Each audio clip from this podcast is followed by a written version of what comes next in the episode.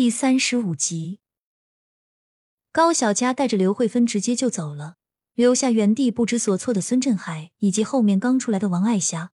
高小佳找了辆牛车，一路上高小佳让母亲刘慧芬依偎在自己的怀里。这么久以来，她从来没有见过如此脆弱的刘慧芬。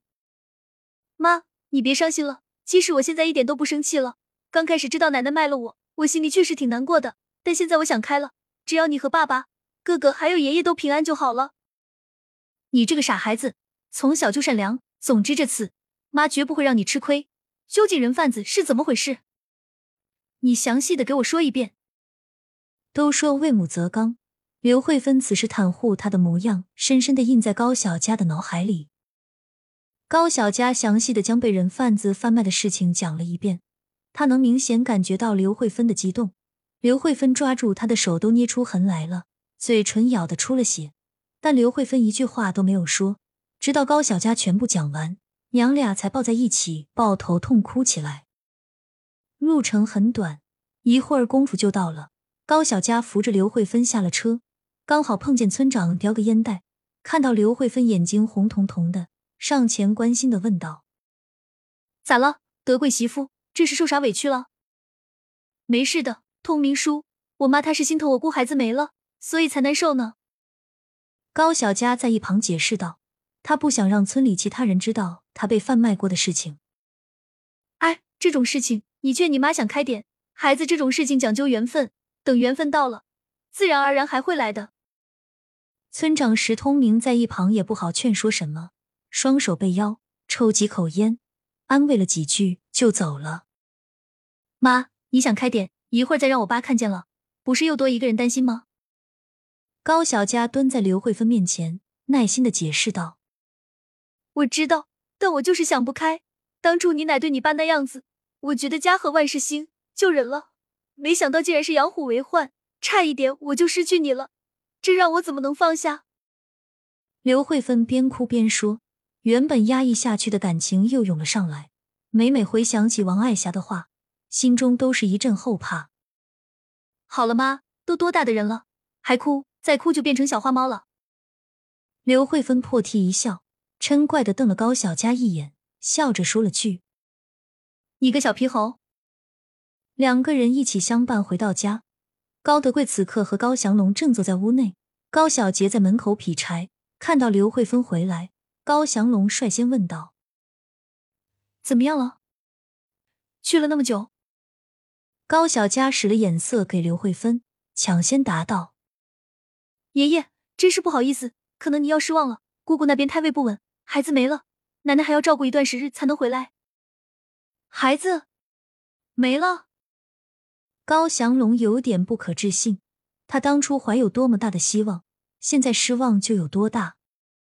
爷，你想开点，姑姑还年轻，孩子还会有的，最主要是把身体养好。高小佳上前安慰道，感觉那一刻高祥龙失落写满了脸。整个人都颓废了下来。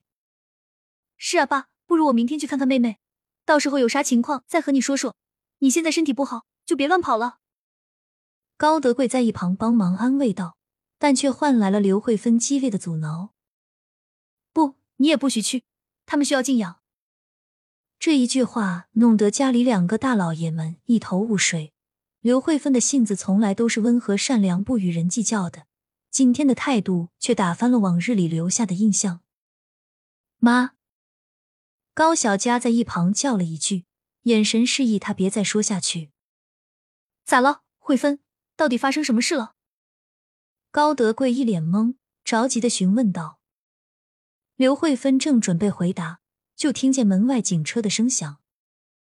过了片刻，几个身穿制服的男子询问在外面劈柴的高小杰，认不认识高小佳。哥哥高小杰指了指屋内，说：“妹妹在里面。”转瞬间又觉得好像不太对，起身询问道：“你们是什么人？找我妹妹做什么？”“您好，小同志，我们是镇上派出所的。之前关于高小佳被贩卖一事，我们如今有了新的进展，所以需要来找他本人详细了解一下。之前他留的地址就是这里，他不在吗？”民警掏出证件，展示给高小杰看，并说明来意。贩卖，你们是不是搞错了？我妹妹现在好好的，怎么会被贩卖呢？高小杰有点不敢相信自己的耳朵，心急的问道。一位民警耐心的解释着，另外几位则根据指引到了高小佳家里，看到桌上坐着的一家人，拿出证件，以免造成不必要的麻烦。打扰了，我们是镇上派出所的，根据之前高小佳女士提供的线索，目前已经有两位嫌疑人抓捕归案，受害人也被安全解救。但从人贩子口中得知，还有一名男子名叫刀疤，目前在逃。不知道高女士，你对这个人有没有印象？人贩子到底是怎么回事？高德贵听得云里雾里，高祥龙也一脸不知所云。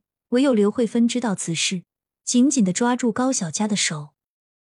高小佳拍了拍刘慧芬，温柔的笑了笑：“妈，没事的。李警官，你也在啊？”您说的那位刀疤我没有印象，可能是去的比较晚，或者是因为一路都处于昏迷当中，所以可能给您提供不了帮助，不好意思。没有关系，你一个小姑娘已经帮了我们很多了。对了，那和你奶奶接头的人贩子，你有印象吗？我们看能不能从他入手，找到在逃人员。李警官忽然想到高小佳当时说他是被奶奶给卖的，他环顾了一下四周，并没有看到王爱霞的身影。他叫二狗子，应该是孙家村那边的。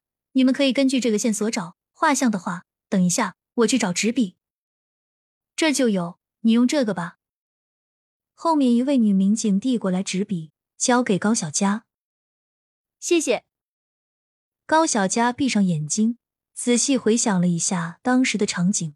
半个小时过后，二狗子的基本样貌就出现在了纸上。李警官拿到画像，满意的点点头。多亏你了，小佳。对了，你奶奶呢？虽然她不是有心的，但是还是需要好好进行教育的。而且收了的钱属于赃款，需要上交。她身体不好，这件事就这么算了吧。钱的话，到时候我们给您送过去，麻烦您了，李警官。高小佳对于王爱霞并不想多谈，微微一笑，客气的送李警官他们出门了。直到民警车都开了老远，高小佳才回到屋子。一进屋。他就明显感觉气氛不对劲。爷爷高祥龙拄着拐杖，咚咚的敲击着地面；爸爸高德贵脸绷得紧紧的，一言不发；母亲在一旁掉眼泪，哥哥高小佳在身边安慰他。到底发生什么事情了？妮子，你跟爷爷说实话。没什么事情，爷，就是我奶联合人贩子把我卖了，之后我逃出来了而已，没什么大不了的事情。高小佳说的轻描淡写。但一家人听的是气愤不已，尤其是高祥龙和高德贵，他们一直以为王爱霞改过自新了，没想到竟然是筹划了更大的阴谋。你这孩子为什么回来的时候不说呢？要不是警察过来，是不是我们一辈子都要被瞒着？妮子，你这个傻孩子啊！是啊，妮子，你是不是怪爸爸没用，没办法保护你们？是我平日里对你关心太少，才会造成这样的局面。